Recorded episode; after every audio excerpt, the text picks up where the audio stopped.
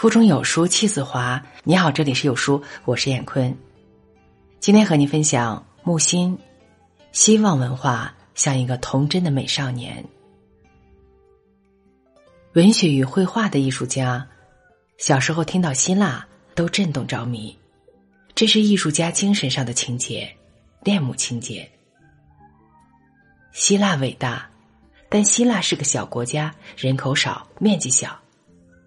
然而，产生了至今无以伦比的伟大艺术，红利、高洁，文学、雕刻、建筑，可说是达到了最高的境界。数学、哲学是人类文化的奠基。西方评价，除了基督教，希腊文化是世界文化可以夸耀的一切的起始。黑格尔说，希腊是人类的永久教师。希腊小，但有相当长时期酝酿文化。荷马生于纪元前八九百年，亚里士多德死于公元前三百余年。荷马是开山祖，亚里士多德是集大成，共历五百年。我们是中国人，一定会想，那时候中国如何？那时候中国也正伟大。天才降生，公元前八百年，世界是这样的。中国呢？李丹比荷马迟一百年出生，约纪元前七百年；孔丘比耶稣早五百五十年出生，莫宅比孔丘小几十年；释迦牟尼生于公元前五百余年，比孔丘大几岁。当年希腊正在造雨殿、起塑像、唱歌、跳舞、饮酒；中国正在吵吵闹闹、百家争鸣，而印度正在吃食、绝食等等。他们彼此不知道，在这同一世界还有另外的辉煌文化。在座今后称文化名人要有分寸，老子、孔子是尊称，也可称其名。该有尊称。这时代，地球上出现那么多人物天才，彼此不知道，所以古代的智慧毕竟有限。我以为，所谓智慧指的是现代智慧。再想下去，那时候地球上出现许多天才，伟大的人格，伟大的思想，而柏拉图、亚里士多德压根儿不知道老子、孔子、释迦摩尼。苏格拉底到晚期好像有点疯了，到处去问世上谁是最智慧的，因此获罪而死。如果他问到李丹，他的智慧，我以为不知李丹；他的智慧，我以为不如李丹。李丹、乔达摩论智慧，应在苏格拉底之上。苏格拉底以希腊之心问世界之大。他再问，只能问到希腊。以相貌风度论，老子、释迦摩尼也比较漂亮潇洒。可怜老子、释迦当时也一点不知道希腊神话，没有读过荷马史诗。谈到李丹，李丹是非常自恋的，是老牌纳尔克索斯。但不是如纳尔克索斯以泉水照自己，而是以全宇宙关照。他照见的是道，道可道，非常道，玄之又玄。乔达摩，他是非常伊卡洛斯，他是王子，宫中美人多。他上街看见人民，方知人生有病，有孕，有死亡。如此快乐的王子，看到生老病死，明白人生无意义。夜里看见宫女睡态之丑，他离开宫殿。是伊卡洛斯之使，他的王宫就是迷楼，半夜里飞出来，世界又是迷楼，要飞出世界难了，但他还是飞了出来。最后发现，生命本身就是迷楼。所谓三藐三菩提，他伟大，悟到了生命之轮回，于是他逃避轮回。我对古人的崇敬，世界范围说就是这两位。第三位是晚七百年再来的，他是老三，他是耶稣。老子大哥，乔达摩老二，耶稣是小弟。这小弟来世非凡，世界都被他感动。然而，希腊的酒神精神最符合艺术家性格。我们出自老子故乡，又和乔达摩的故乡印度为邻，为什么还是视希腊为精神故乡？讲希腊三次了，希腊是我心中的情节，这情节是对希腊的相愿。我是个宿命的唯美主义，瞧不起英国黄皮丛书派的唯美主义，认为王尔德是纨绔子弟，不懂美。春秋战国的血腥和混乱，我受不了。印度人不讲卫生，脏不可耐，而中国的思辨，印度的参悟。还不及希腊的酒神精神更合我的心意。希腊人当年的知识范畴如何？很狭隘。希腊不知道世界史，不知道世界地理，不知道其他种族。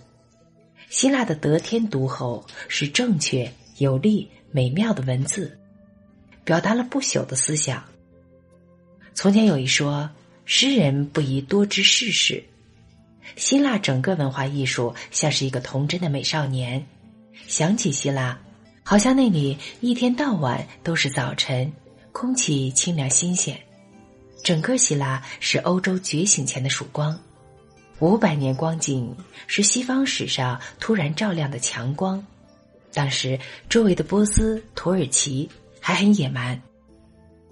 我的老调，希腊是偶然的希腊，空前的希腊。绝后的希腊，希腊的现在已糟糕。希腊神话史诗匆匆讲过，今天说一说希腊悲剧，然后罗马文学也趁势交代一番，再下去就是新旧约的故事和含义。要和耶稣在一起，很兴奋。大家有这种又高兴又害羞的感觉吗？下次要去见耶稣。正史观点：多神、泛神、无神。此中规律，世界如此。而一神很难通向泛神，因此不可能无神。所以希腊诸神今已消失了。叔本华说：“泛神论即客客气气的无神论。”而基督教至今不灭，不可能通向泛神。其此说明。希腊精神是健康的，一开始，他们的诸神之上就有命运，从国君到国民，心照不宣的将命运置于诸神之上。希腊的潜意识是无神。我的公式再挑明如下：多神、泛神、无神。希腊之所以活泼健康，是他们早在神的多元性上服下了无神论的观念。此所以尼采无比向往希腊文艺复兴，似乎负的是基督教之宗教，其实负的是希腊精神。希腊精神是他们在宗教化中大量夹带的私货。希腊悲剧的通史与基调是一切都无法抵抗命运。为什么希腊悲剧能净化人们的心灵？中国人不知此。我的看法：希腊人承认命运后。心里在打算，怎样来对抗命运？希腊教育的总纲格言是殿堂门楣所刻。你要认识你自己，这就是伦理总纲，是认识论。凡是健全高尚的人，看悲剧，既骄傲又谦逊的想，是以如此好自为之。一切伟大的思想来自悲观主义。真正伟大的人物都是一开始就悲观绝望，置之死地而后生。此之谓进化。中国人说通达，通是认识论，达是方法论，通是关照，达是自为自在的。相比，希腊人还是比我们优秀。希腊对死是正视的，对命运是正视的。正视之后，他们的态度是好自为之，人道。拿人道去对抗天道，很伟大。他们聪明，认为人道可以对抗天道。中国人想天人合一。最了不起的是，希腊将美在人道中推到第一位，这是希腊人的集体潜意识。这种朴素的唯美主义不标榜的，他们高尚。希腊是最早的唯美主义，十九世纪的唯美主义华而不实。现在来谈偶像崇拜，在中国、印度、埃及、玛雅、波斯，众神像代表权威。恐怖让人害怕，束缚。只有希腊人崇拜美丽的权威。美恶的众神，维纳斯、阿波罗为什么美？那根本不是一个人。美最后带来人格的美，勇敢、正直，战死不丢盾牌。为什么美好？美就是快乐。希腊没有历史负担，没有传统风俗。习惯教条约束他们，这美少年不梦想上天堂，也不想到下地狱，多舒服。希腊文化是现实的，现实的，他们天然的没有伤感情调。希腊的一切艺术真实、朴素、单纯。奇怪的是，经历了那么多繁华，留下这朴素。希腊由诸多城邦组成。城邦即国家，每一城邦数千人，临海或是岛。雅典是最重要的城邦，不及我住的丘美卡大。城邦里上演悲剧，全程免费观看。好了，文章分享完了。在这个碎片化的时代，你有多久没有读完一本书了？私信回复“有书君”即可免费领取五十二本好书，每天有主播读给你听。我是燕坤，再见。